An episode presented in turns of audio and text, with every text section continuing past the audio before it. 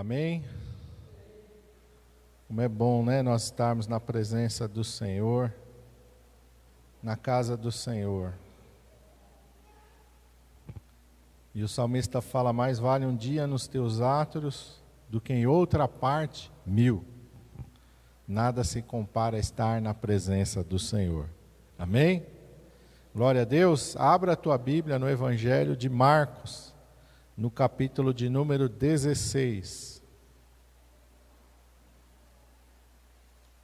Evangelho de Marcos, capítulo de número 16. E eu vou ler com os irmãos a partir do versículo de número 15.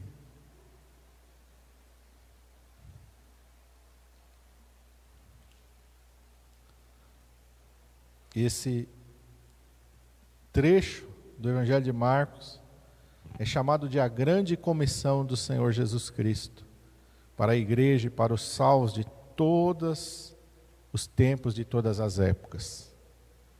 Jesus Cristo está ressuscitado e ele está aqui dando instruções aos seus discípulos e aos seus apóstolos e ele diz assim no verso 15: Disse-lhes: Ide por todo o mundo e pregai o evangelho a toda criatura. Quem crer e for batizado será salvo, mas quem não crer será condenado.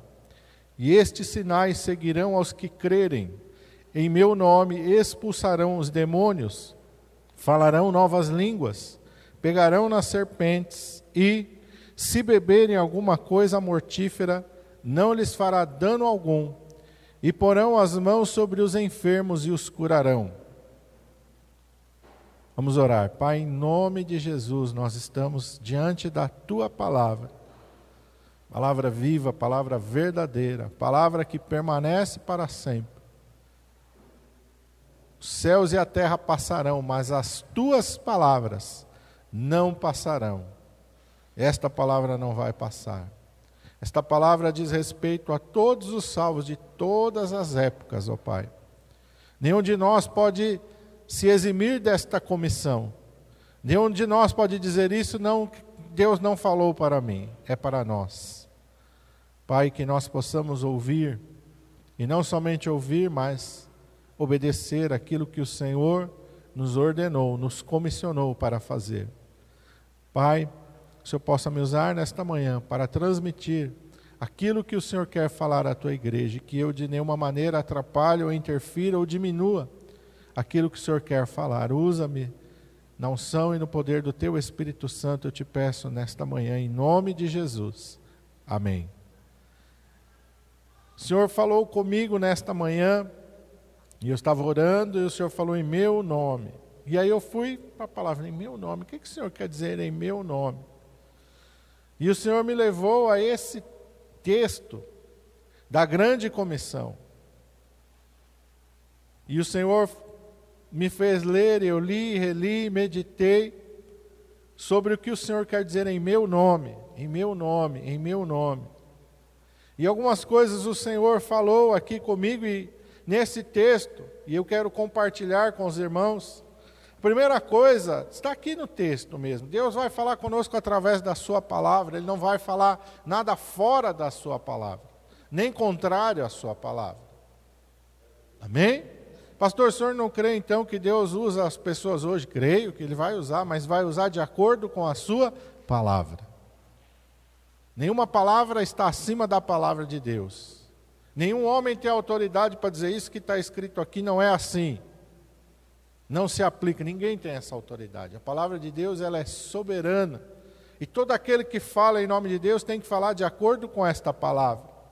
E a primeira coisa que o Senhor falou, ide por todo mundo e pregai o evangelho a toda criatura. E o Senhor me levou a Mateus 4,17 sobre a mensagem do evangelho, porque Ele está mandando pregar o evangelho. E qual é a mensagem do evangelho? Hoje nós temos ouvido muitas mensagens, mas eu quero ir direto para o que o Senhor Jesus ensinou. Vamos lá para Mateus capítulo 4. O início do ministério do Senhor Jesus Cristo. Escrito nos evangelhos, qual era a mensagem do Senhor, qual era a mensagem que o Senhor Jesus pregava. E o que o Senhor Jesus pregava e o que ele pregou, nós temos que continuar pregando. E aqui no Evangelho de Mateus, no capítulo 4, no versículo 17, Jesus está começando o seu ministério logo após o batismo, no capítulo 3, logo depois da tentação, no começo do capítulo 4, ele inicia o seu ministério. E a palavra de Deus diz que aqui no verso 7, disse-lhe Jesus, é, no verso 17, desculpa, não é no 7 não. Desde então começou Jesus a pregar e a dizer: Arrependei-vos, porque é chegado o reino dos céus. A mensagem do Evangelho é uma mensagem de arrependimento. Essa é a mensagem do Evangelho. Não adianta a gente querer mudar a mensagem do Evangelho, porque Deus tem compromisso com a Sua palavra, Deus tem compromisso com a Sua verdade, e a mensagem do Evangelho é essa. Nós temos que chegar para as pessoas e pregar que elas têm que se arrepender. Elas têm que se arrepender dos seus pecados, elas têm que, elas têm que se arrepender dos seus erros, das suas falhas. Elas têm que se arrepender dos seus conceitos, das suas ilusões. Elas têm que se arrepender daquilo que não está de acordo com a palavra de Deus. É impossível alguém se converter sem se arrepender. É impossível. São enganos, são ilusões que os homens têm no seu coração de que acham e pode agradar a Deus sem se arrepender dos seus pecados, de que acha que pode servir a Deus sem se arrepender dos seus pecados, sem abandonar os seus erros, sem abandonar as suas falhas, sem abandonar o pecado. Ninguém que não se arrepender vai entrar no reino dos céus. Porque a mensagem de Jesus é essa: arrependei-vos, porque é chegado a vós o reino dos céus, e só pode entrar no reino quem se arrepende quem nasce de novo, foi o que Jesus falou para Nicodemos. Se não nascer de novo, não pode ver o reino dos céus. E para nascer de novo tem que se arrepender. Tem que deixar o pecado, tem que deixar o erro, tem que deixar o engano, aquilo que não agrada a Deus. E muitas vezes, quando nós pensamos no pecado, às vezes nós nos escondemos através daquilo que é mais grave. Não, eu não, não adultero, eu não mato ninguém. É o conceito que as pessoas têm no mundo. Mas o pecado não é só isso, é isso sim. Eu não posso matar ninguém, eu não posso mentir, eu não posso adulterar, eu não posso me prostituir, mas também eu não posso odiar o meu irmão. Mas também eu tenho que aprender a perdoar, a amar como Deus ama. Mas também eu tenho que não olhar para esse mundo da maneira, e nós cantamos aqui, né? Nós temos que ver o mundo como Deus como Jesus, como Jesus enxergou o mundo. Como é que Jesus olhou para este mundo? Nós temos que olhar da mesma maneira, porque nós somos cristãos. Que são cristãos? Quando a gente olha para a igreja primitiva lá no livro de Atos, eles foram chamados de cristãos por quê? Lá em Antioquia, porque eles olharam para aqueles que eram discípulos de Jesus e enxergaram neles aquilo que eles falavam a respeito de Cristo, eles viviam. Então o pessoal de Antioquia, os moradores de Antioquia disseram: vocês são pequenos cristos, vocês são cristãos. Porque aquilo que vocês falam que Jesus é, vocês também são. Vocês também manifestam a mesma vida, o mesmo proceder, as mesmas atitudes, e vocês falam de Cristo, vocês também vivem. Arrependei-vos. Essa é a mensagem de Jesus Cristo. Paulo diz: Eu não chego para você trazendo um novo evangelho, trazendo uma nova palavra, mais daquilo, e desde o princípio nós ouvimos, e João também fala isso: este evangelho não mudou. Ele não tem que ser contextualizado para abraçar o pecado. O evangelho não abraça o pecado. O evangelho confronta o pecado. Amém? O Evangelho não vai abraçar o erro, o Evangelho não vai abraçar aquilo que é errado, o Evangelho vai confrontar para que haja arrependimento, para que haja conversão, para que haja transformação, para que haja um novo nascimento. Essa é a mensagem do Evangelho. Hoje em dia quer mudar o Evangelho, um Evangelho inclusivo que aceita tudo. Não é o Evangelho de Jesus Cristo. O Evangelho de Jesus Cristo é este, que nos chama ao arrependimento, que nos chama à conversão, que nos chama a nascer de novo, que nos chama à mudança, à transformação. É esse que é o Evangelho de Jesus Cristo. E vamos lá para o capítulo 11, onde João Batista, aquele que veio para preparar o caminho do Senhor, ele manda alguns discípulos para perguntar: És tu aquele que havia de vir, ou esperamos outro? És tu o Messias, ou nós devemos esperar outro? Capítulo 11 do Evangelho de Mateus, a partir do versículo 4. Jesus respondendo disse-lhes: Ide e anunciai a João as coisas que ouvis e vedes. Os cegos vêm, os coxos andam, os leprosos são purificados, os surdos ouvem, os mortos são ressuscitados, e o evangelho é anunciado aos pobres. Bem-aventurado aquele que não se escandalizar em mim.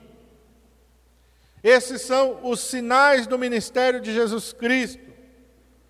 A mensagem do Evangelho nós vimos, e este é o proceder. O que que tem que ter no ministério da igreja, o que que tem que ter nas nossas vidas? Nós temos que orar por aqueles que estão sofrendo. Os cegos precisam ver, os coxos precisam andar, os leprosos precisam ser purificados, os surdos precisam ouvir, os mortos têm que ser ressuscitados. O evangelho não pode ser segregado. Nós não podemos escolher para quem nós pregamos e para quem nós não pregamos. O evangelho ele tem que ter livre acesso a todos. O evangelho não pode ser comercializado. Quando Jesus nos diz aqui que o evangelho é anunciado aos pobres, o evangelho não é elitizado. Qualquer pessoa tem que ter acesso ao evangelho e às coisas do evangelho. Amém? Por isso que eu e os irmãos aqui me conhecem, sabem que tudo que a gente faz na igreja, a gente faz para todo mundo. Todo mundo pode participar. Ninguém fica de fora. Se nós vamos ter um retiro, todo mundo vai para o retiro. Não vai só quem pagou e quem não pagou fica de fora. Eu não creio que o evangelho é isso. Todo mundo vai. Amém?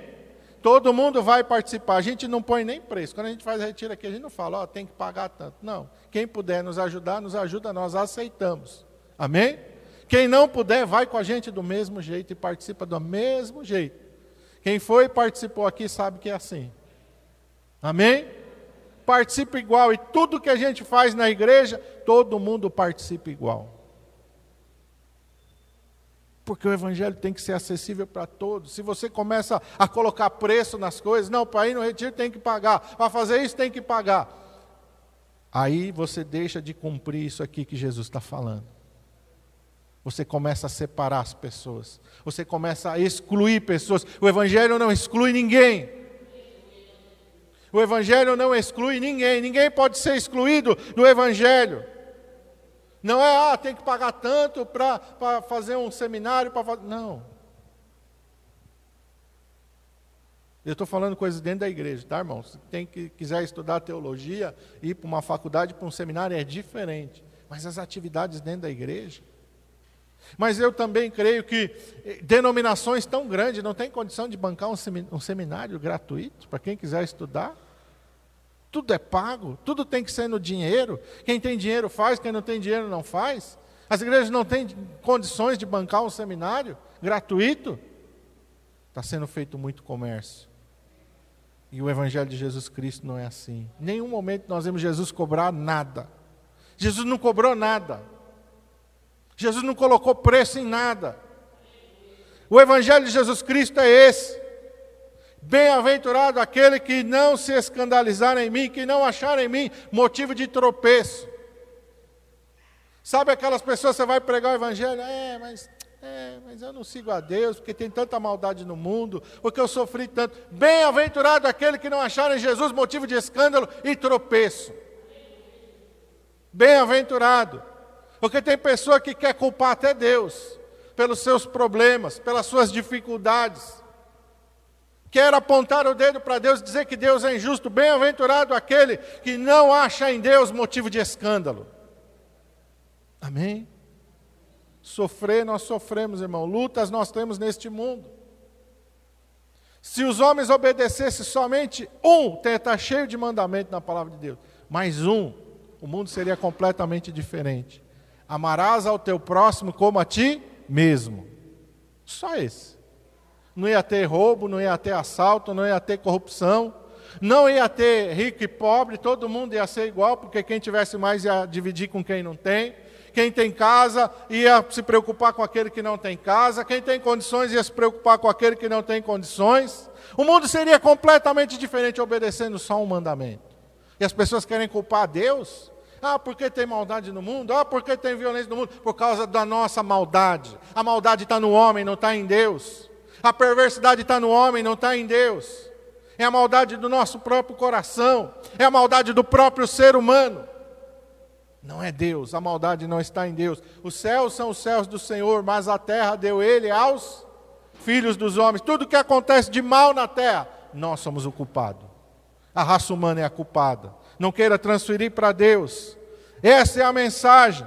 A igreja não pode se conformar de ver as pessoas sofrerem. Nós temos que orar por cura. Amém? Qual é a pessoa que chegou enferma para o Senhor Jesus Cristo? Jesus falou: Não, não é minha vontade de te curar, viu? Você vai continuar assim cego, você vai continuar assim coxo, você vai continuar leproso, você vai continuar surdo.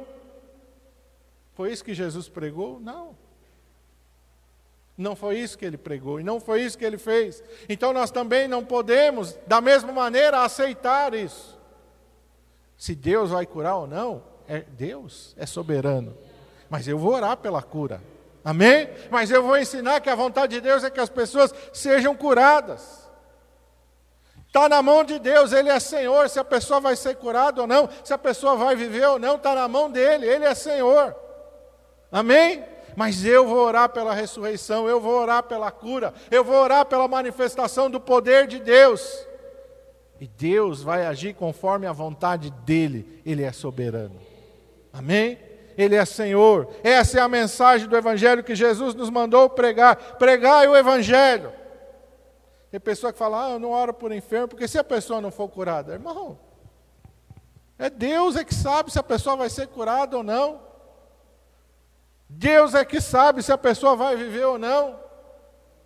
Deus é que sabe. Estevão estava cheio do Espírito Santo, foi apedrejado e morreu. Amém? Estava cheio do Espírito Santo? Sim, mas morreu. Por que, que ele morreu? Porque Deus sabe que ali foi o tempo da vida dele. Tiago, o irmão de João, apóstolo, logo no início do livro de Atos, ele é decapitado, morreu. Por que, que ele morreu? Porque Deus sabe do tempo da existência dele. Amém? Pertence a Deus, não pertence a nós. Segunda coisa, ide por todo mundo e pregai o evangelho a toda criatura. Quem crer e for batizado será salvo. Quem não crer será condenado. Nós temos que crer. A mensagem do evangelho é uma mensagem de fé. Tem que ter fé no nosso coração. Vamos para João, o evangelho de João, capítulo 3.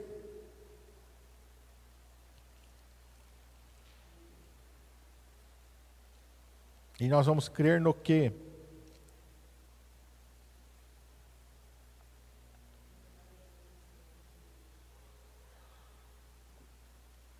Evangelho de João, capítulo 3, verso 16.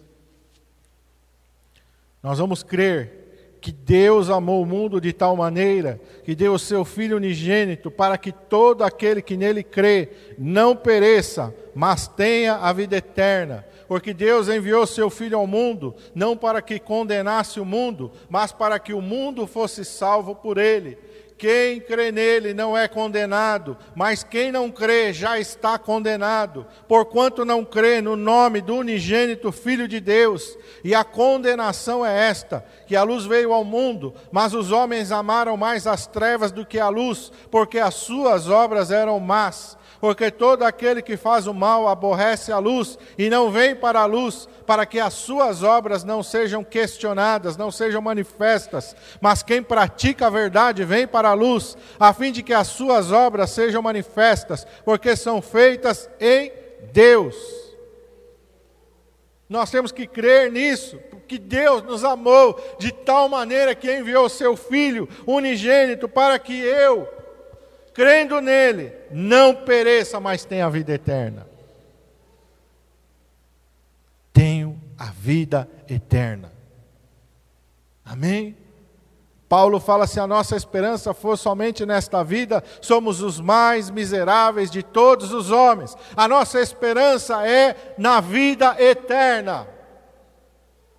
Nós não podemos nos esquecer disso. Nesse mundo estamos por passagem, somos peregrinos, somos passageiros nesse mundo. O nosso destino não é aqui, o nosso destino é nos céus, é na glória celestial. Eu tenho que olhar para aqui, andar aqui olhando para o futuro, olhando para a eternidade.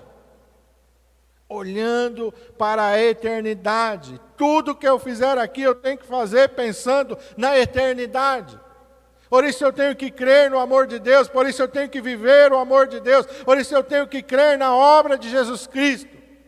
Jesus não desceu do céu para nos condenar, mas para nos salvar. Deus estendeu a mão a toda a humanidade, ninguém foi segregado da mensagem do Evangelho. Por isso a Bíblia relata que lá na cruz o ladrão foi salvo no último momento da sua vida.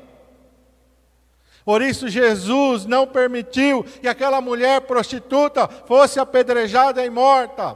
Porque Deus estendeu a mão não para que eles continuassem no pecado, não para que eles continuassem no erro, mas para que eles tivessem uma nova vida. Porque Jesus disse para aquela mulher: vá e não peques mais, vai e sai dessa vida, muda de vida, viva uma nova vida.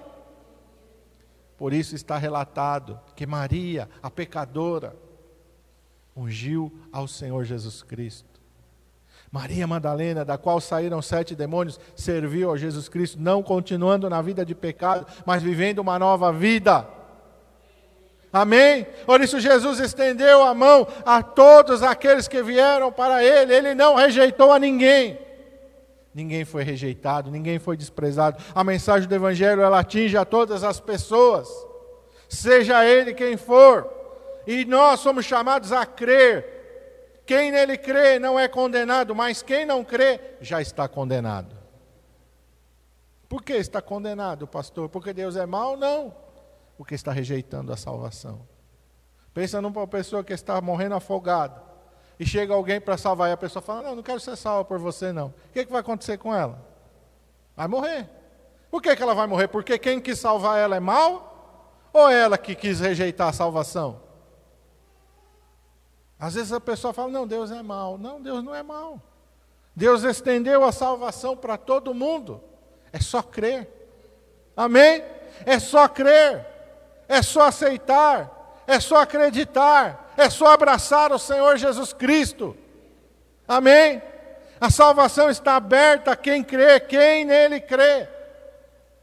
Só você crer. É só você aceitar, é só você abraçar. Porque já está condenado aquele não, que não crê no Senhor Jesus Cristo. Verso 19. A luz veio ao mundo, a condenação é essa: a luz veio ao mundo, mas os homens amaram mais as trevas do que a luz, porque as suas obras eram más. Amou mais o pecado? Porque muitas pessoas vão para o inferno porque amam mais o pecado do que a Deus. Amam mais o pecado. Não querem deixar o pecado não querem deixar aquilo que a palavra de Deus diz que é pecado, não quer deixar mentira, não quer deixar prostituição, não quer deixar o adultério, não quer deixar o ódio, não quer deixar... tem pessoa que gosta de odiar. Tem pessoa que gosta de se sentir injustiçado e ficar guardando mágoa no coração. Tem pessoa que se alimenta disso. Se alimenta do ressentimento, se alimenta do rancor, se alimenta do ódio. Se alimenta do pecado, daquilo que sabe que é errado. Amam mais o pecado do que a Deus. Essa é a condenação. As suas obras eram más e eles amaram mais as trevas do que a luz, porque todo aquele que faz o mal aborrece a luz e não vem para a luz para que as suas obras não sejam questionadas. Esse que é o problema. Ninguém, não julgueis, é o que a gente mais ouve. Até a pessoa que está no mundo que não tem compromisso nenhum com a palavra de Deus. Quando você vai falar que ela está errada, não julgueis, está escrito na Bíblia. Sabe de cor. Não julgueis. O julgamento que a Bíblia fala não julgueis é quando eu não sei. Quando eu não sei, eu não posso julgar uma pessoa se eu não sei. Mas aquilo que a palavra de Deus diz que é pecado, Eu preciso orar para saber se mentir é pecado? Eu preciso orar para saber que adultério é pecado? Eu preciso orar para saber que a prostituição é pecado? Que o ódio é pecado? Não preciso. Já está declarado na palavra de Deus. Eu tenho que simplesmente obedecer. Amém? O Senhor Jesus veio confrontar por quê? Porque Ele não nos ama? Pelo contrário, Ele nos ama. Quando Ele nos diz arrependei-vos, é porque Ele quer nos salvar. Não é uma palavra de condenação, é uma palavra de salvação. Quando lá em 2 Coríntios, 1 Coríntios, desculpa, o apóstolo Paulo está falando da Santa Ceia, ele fala: examine-se, pois o homem é a si mesmo. Amém? Examine-se, pois o homem é a si mesmo. Quer dizer, eu tenho que olhar para dentro de mim, mas se eu não olhar de acordo com o Evangelho, eu nunca vou enxergar nenhum erro em mim. Porque o nosso coração sempre nos justifica. Sempre nos justifica. Olha Adão quando confrontado por Deus. Adão, você pecou? A mulher que o Senhor me deu. Foi ela. O que, que Adão está dizendo? Senhor, eu, eu pequei, mas a culpa do pecado não é minha. Isso agrada a Deus? Não. Deus se agrada quando a gente diz pequei. É o Salmo 51, é Davi, eu pequei, eu errei. Senhor, me perdoa, eu não quero mais agir assim, assim, eu não quero mais ser assim. É isso que agrada a Deus. Quem pratica a verdade, verso 21, vem para a luz, a fim de que as suas obras sejam manifestadas, porque são feitas em Deus. Arrependimento, conversão, são obras feitas em Deus. O que o Espírito Santo, Jesus diz, quando ele, vem, quando ele vier, ele convencerá o mundo do pecado, da justiça e do juízo. Quando o homem se arrepende, não é porque ele é bonzinho, não é porque ele, ah, o homem foi iluminado, não, é porque o Espírito de Deus agiu na vida dele e ele aceitou ser confrontado com a verdade do Evangelho e ele foi se arrepender por obra do Espírito Santo de Deus. É ele que nos leva ao arrependimento, é ele que nos leva à conversão. Por isso que Jesus diz para Nicodemos: tem que nascer da água e do Espírito. Espírito Santo vai nos confrontar. Ele vai falar conosco. Errado, é pecado. Vai entristecer o nosso coração. Quando você peca, você sente uma tristeza no seu coração, porque o Espírito Santo coloca aquela tristeza no teu coração, dizendo: errou. Se arrependa. Amém? Mas quando a gente resiste ao Espírito Santo, a Bíblia diz: o Espírito Santo de Deus não contende para sempre com o homem. E aí a gente vê o exemplo de Saul, insistiu, insistiu, nunca se arrependeu, nunca reconheceu o seu pecado, nunca reconheceu o seu erro. O que, que aconteceu? O Espírito Santo se retirou dele, não contendeu para sempre com ele. E é por isso que a gente tem que ter um coração quebrantado e contrito. Amém? Um coração que sabe reconhecer que é pecador e que erra quem crer e for batizado. Então nós temos que crer. E o batismo serve para quê? Vamos lá. Atos 19, 4. Olha o que o apóstolo Paulo fala sobre o batismo. Tem pessoa que acha que o batismo, ah, batismo é uma coisa, se eu quiser eu faço, se eu não quiser eu não faço. Jesus diz: quem crer e for batizado. Batismo não é opcional, não é se eu estou se eu pronto, se eu não estou pronto, se eu creio, se eu não creio. O batismo é uma ordenança. Atos 19, 4, Paulo disse: Certamente João batizou com o batismo do arrependimento, dizendo ao povo que cresce no que após ele havia de vir em Jesus Cristo. O batismo é para arrependimento. É uma confissão pública de que eu estou arrependido, de que eu quero viver uma nova vida. Esse é o batismo. Amém? que mais diz aqui? Capítulo 2 de Atos. Vamos voltar para o capítulo 2. Olha que o apóstolo Pedro também fala do batismo.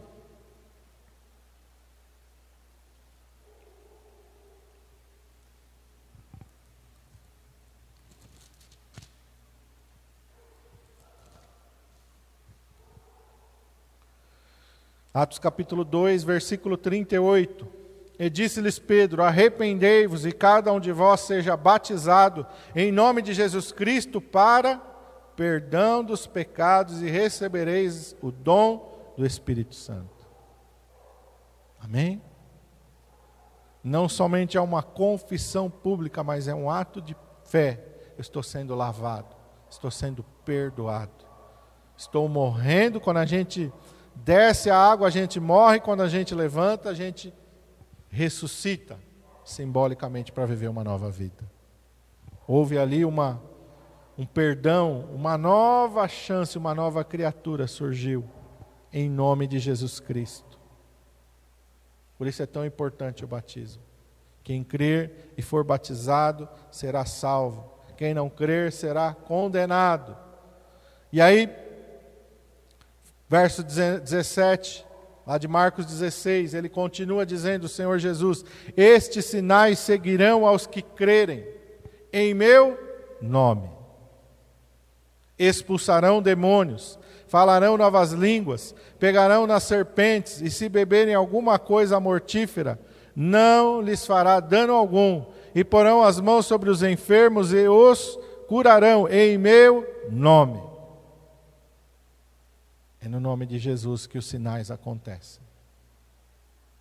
Não é no nome de uma denominação, não é no nome de um pastor, não é no nome de um padre, de um bispo, não é no nome de um santo, é em nome de Jesus. Só em nome de Jesus. Não adianta eu pedir para Maria, para José, para Pedro, para Paulo, para quem for. Jesus disse: em meu nome. É só no nome de Jesus. Não há outro nome dado entre os homens pelo qual importa que sejamos salvos. É somente Jesus Cristo. Jesus disse: Eu sou o caminho, a verdade e a vida. Ninguém vem ao Pai a não ser por mim. Único caminho. E os milagres e os sinais só acontecem da parte de Deus, em nome de Jesus, porque Ele declarou em meu nome: expulsarão demônios em meu nome falarão novas línguas, somos batizados em, no Espírito Santo, falamos as línguas dos homens e dos anjos em nome de Jesus. Quando ele fala pegarão em serpentes, aqui ele está falando autoridade espiritual. Tem um pessoal doido nos Estados Unidos que fica lá segurando a serpente na mão, né? Não é isso. Não foi isso que Jesus quis dizer. Várias pessoas já morreram, né? Fica lá dançando com cascavel na mão. Não é isso que Jesus falou. Jesus está falando de autoridade espiritual. Em Lucas 10, ele fala: Eis aí, vos dou poder e autoridade para pisar de serpentes e escorpiões. Jesus está falando de autoridade espiritual. Serpentes e escorpiões são espíritos malignos. O Senhor nos deu autoridade sobre os espíritos malignos. Se beberem alguma coisa mortífera, isso é por engano. Não é você, ah, vou pegar aqui, colocar um veneno e tomar. Não. Se por acaso acontecer, Deus vai te livrar. Amém? O apóstolo Paulo lá, quando ele estava náufrago em Malta, o que aconteceu? Ele pegou lá um fecho de lenha para pôr no fogo, daquele fecho saiu uma víbora e mordeu a mão dele, ficou grudada na mão dele. Sacudiu ela pelo fogo. O pessoal olhou e falou: Ixi, esse homem é pecador. Escapou do naufrágio, mas a justiça de Deus não deixa viver. A cobra está aí, picou ele, vai morrer. E não morreu. Amém? Porque se cumpriu essa palavra na vida do apóstolo Paulo. Alguma coisa mortífera não fez mal a ele. Ele não foi lá pegar na serpente para fazer um teste. Ele não mandou colocar veneno num copo para ele beber para fazer um teste. Não é isso. Amém? Não é isso vários livramentos de morte. Daniel na cova dos leões, lá os três jovens na fornalha de fogo ardente, muitos mais. Pedro aqui em Atos, Deus tira ele da prisão. Quantos livramentos de morte Deus nos dá? Quando é a vontade de Deus, Deus nos livra. Pode acontecer o que for, a gente não morre. A gente só vai no tempo determinado por Deus em nome de Jesus Cristo e para a glória dele. Porão as mãos sobre os enfermos e os curarão, em nome de Jesus. A igreja está comissionada em nome de Jesus Cristo a fazer tudo isso. E a gente não pode se omitir, a gente não pode se esconder disso. Amém? Aqui não está dizendo que é somente o pastor, que é só. Não, estes sinais seguirão aos que crerem. Porque às vezes você está num local que necessita ali que você use o poder de Deus e a autoridade de Deus. E você tem que usar. Amém? Ah, não, se, se fulano tivesse aqui. Não, você está ali, Deus sabe. Deus te colocou ali naquele momento com aquele propósito mesmo. Amém? Ah, mas se ciclano tivesse aqui, mas se Beltrano. Não, é você ali. Deus quer te usar. Amém? Em nome dele. Vamos lá para Filipenses, capítulo 2.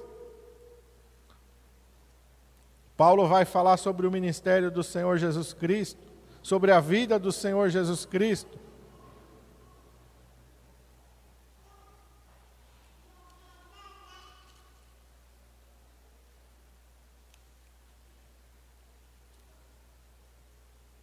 A partir do versículo 5.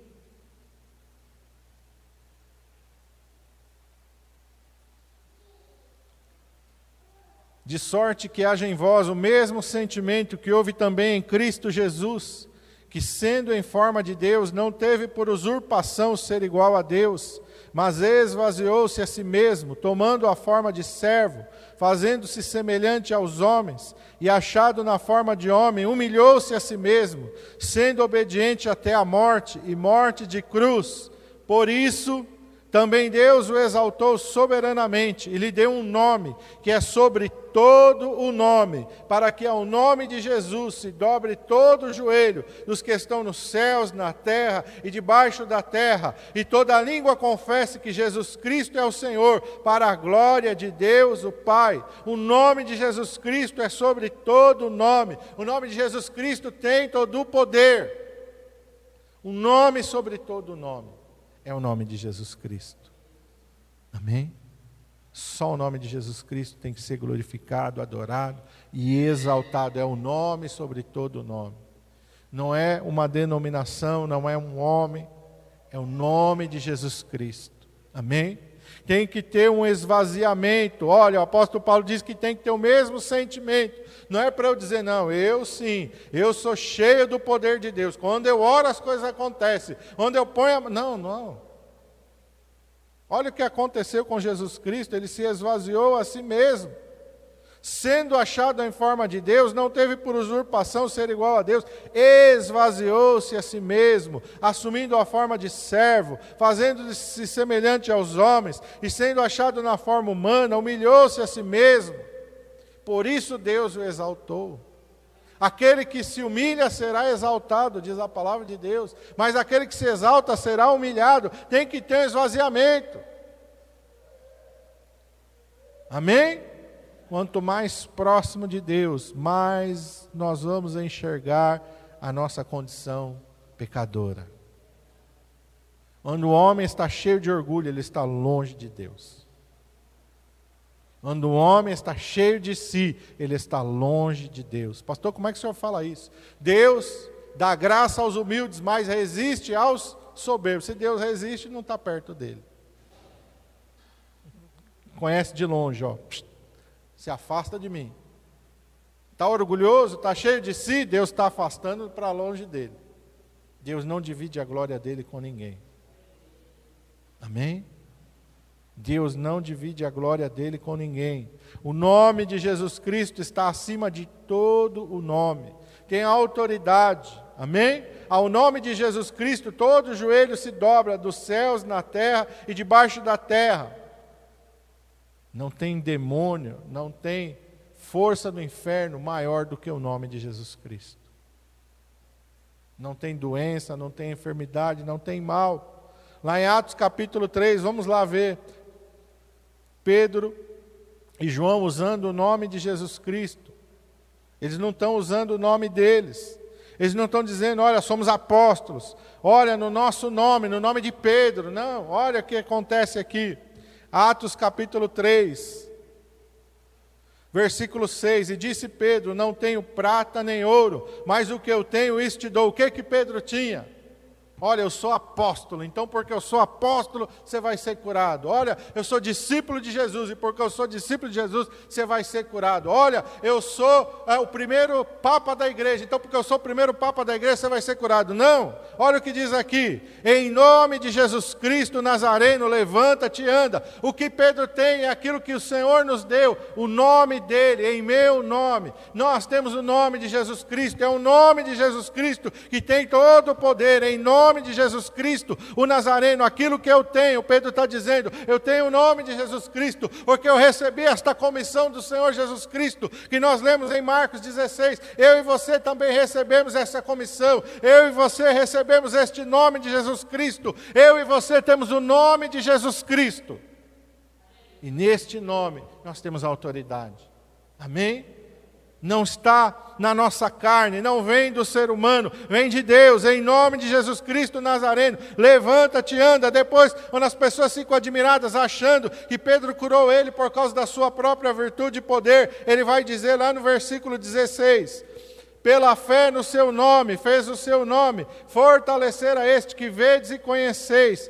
Sim, a fé que vem por ele deu a este, na presença de todos vós, esta perfeita saúde. Quem curou esse homem? O nome de Jesus. Amém? O nome de Jesus Cristo. Pedro usou o nome de Jesus Cristo. Pedro disse em nome de Jesus Cristo. E o nome de Jesus Cristo, Pedro está falando, pela fé no seu nome, fez o seu nome fortalecer a estes que vedes e conheceis. A fé no nome de Jesus. Não foi no nome de Pedro. Foi no nome de Jesus Cristo. Este nome tem poder, este nome é eficaz. Ele é suficiente. Quando eu estava ali em Augusto Pestana, falando para as crianças do dia da oração, sobre os vários tipos de oração, eu disse: tem uma oração que é socorro. E eu contei uma experiência que aconteceu comigo quando a Júlia era pequenininha. Eu morava em Novo Hamburgo, numa chácara a 25 quilômetros do centro de Novo Hamburgo. Novo Hamburgo é uma cidade do Rio Grande do Sul.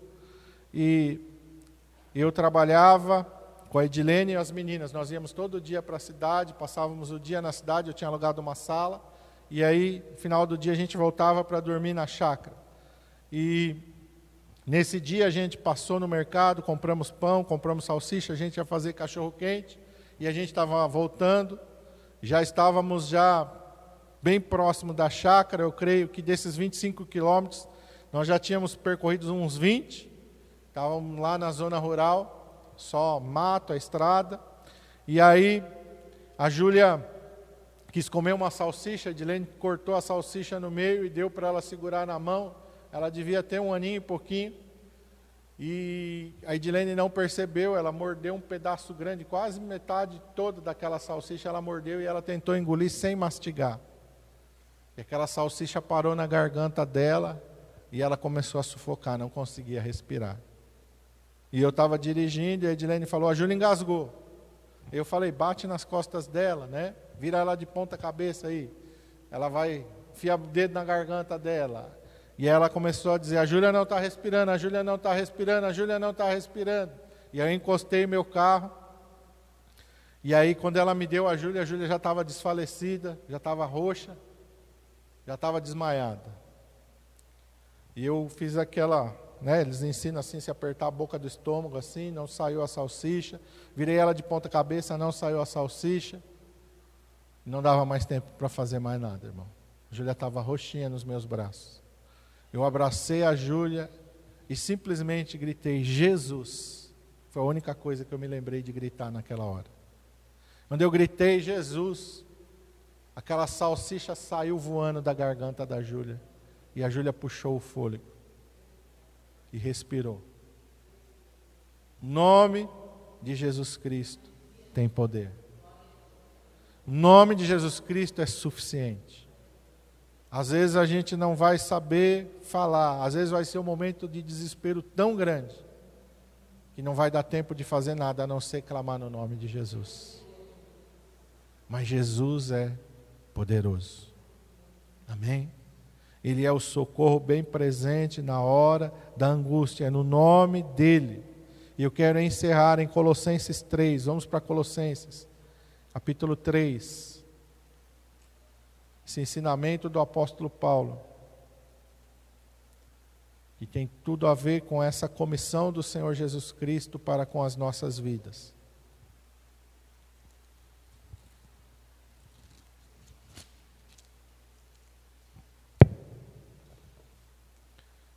Versículo 17.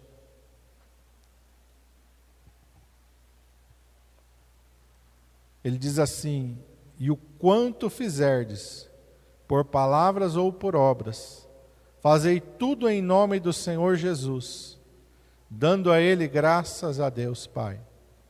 Algumas versões vai dizer: Tudo quanto fizerdes, por palavras ou por obras, fazei tudo em nome do Senhor Jesus dando por ele graças a Deus, Pai. Muitas vezes nós não vemos o poder de Deus e não vemos a manifestação de Deus nas nossas vidas, porque nós não fazemos tudo em nome de Jesus, nem quando falamos, nem quando fazemos. Fazemos aquilo que está na nossa mente, fazemos aquilo que está no nosso coração, fazemos aquilo que temos vontade, aquilo que temos desejo não submetemos ao senhorio de Cristo, nem as nossas palavras, nem as nossas atitudes. É um livro que eu li, hoje fizeram um filme muito bom, já assisti o filme, mas eu li o livro, depois assisti o filme. Ele é uma ficção, ele não é uma, uma história real, mas ele é muito bem escrito. Em seus passos, o que faria Jesus. E ali o, o, livro conta a história de um pastor com uma igreja que ele desafia todos os membros a, antes de fazerem qualquer coisa, a meditarem o que Jesus faria no meu lugar. Antes de falar qualquer coisa, antes de fazer qualquer coisa, eles tinham que primeiro pensar nisso: o que Jesus faria no meu lugar? Será que Jesus faria o que eu fiz? Será que Jesus falaria o que eu falei? Será que Jesus agiria como eu agi? É muito forte. Mas é isso que a palavra de Deus nos mostra. É isso que Paulo está falando. De tudo quanto fizer, de qualquer coisa que você fizer ou falar, faça tudo em nome do Senhor Jesus Cristo. Pedro, quando ele estendeu as mãos para aquele homem paralítico, para que ele andasse, ele fez isso. Em nome de Jesus. Não para a glória dele. Porque se você ler lá capítulo 3 de Atos dos Apóstolos, em nenhum momento Pedro vai aceitar que se dê o crédito a ele. Em nenhum momento Pedro vai aceitar que se dê a glória a ele. Ele vai apontar sempre para Jesus. Sempre o nome de Jesus tem que ser glorificado, honrado e exaltado. Em meu nome, Jesus nos comissionou no nome dele, não é no nosso nome não é para a glória nossa, não é para a satisfação nossa, não é, é para a glória dele, é para que o nome dele seja exaltado. Feche os teus olhos, curve a tua cabeça. Pai, em nome de Jesus, nós estamos diante da tua palavra, Senhor. A tua palavra que nos comissiona, Senhor, a vivermos no sobrenatural em nome de Jesus e para a glória do Senhor Jesus. O Senhor não nos chama para vivermos para a nossa glória. O Senhor não nos chama para nos enchermos de nós mesmos, pelo contrário, para nos esvaziarmos de nós mesmos. Ah, mas eu não gosto disso. Não, mas é o que agrada a Deus, então eu vou fazer. Ah, mas eu não quero isso. Não, mas é o que agrada a Deus, então eu vou fazer. Tem que ter essa submissão quando o apóstolo Paulo fala que tem que haver o mesmo sentimento que houve em Cristo Jesus, de se esvaziar, de se aniquilar a si mesmo. Quando nós olhamos para a vida de Jesus Cristo, se nós lermos o Evangelho em vários momentos, Jesus vai falar: Eu não desci do céu para fazer a minha vontade, mas para fazer a vontade do Pai que me enviou. As palavras que eu estou dizendo para vocês, não, elas procedem do Pai. Tudo que eu faço, eu estou fazendo pelo Pai, estou fazendo para agradar ao Pai. Num dos momentos mais difíceis e cruciais da vida terrena do Senhor Jesus Cristo lá no Getsemane, ele orou e disse: Pai, se possível, passa de mim este cálice, todavia não seja feita a minha, mas sim a tua vontade. Eu não vim fazer a minha vontade, Pai, eu vim fazer a tua. Eu não vim fazer o que eu quero, mas eu vim fazer aquilo que tu queres. Meu Deus, é forte isso, Senhor. Mas foi para isso que o Senhor nos chamou. O apóstolo Paulo diz que nós não podemos viver para nós mesmos. Nós temos que viver para o Senhor Jesus Cristo. E é isso que está faltando a gente entender. E é isso que está faltando a gente enxergar. E a nossa vida não pertence mais a nós mesmos, pertence ao Senhor. Mas tudo que o Senhor faz é para o nosso bem. Nada o Senhor vai fazer para o nosso mal. Nada. Quando nós nos humilhamos e nos esvaziamos de nós mesmos e passamos a fazer a tua vontade, os maiores privilegiados somos nós mesmos. Os maiores abençoados somos nós mesmos. Não existe nada melhor do que fazer a tua vontade. Não existe nada superior a nós nos esvaziarmos a nós mesmos para sermos cheios do teu Espírito Santo. João Batista veio num ministério tão curto, tão curto, mas tão poderoso.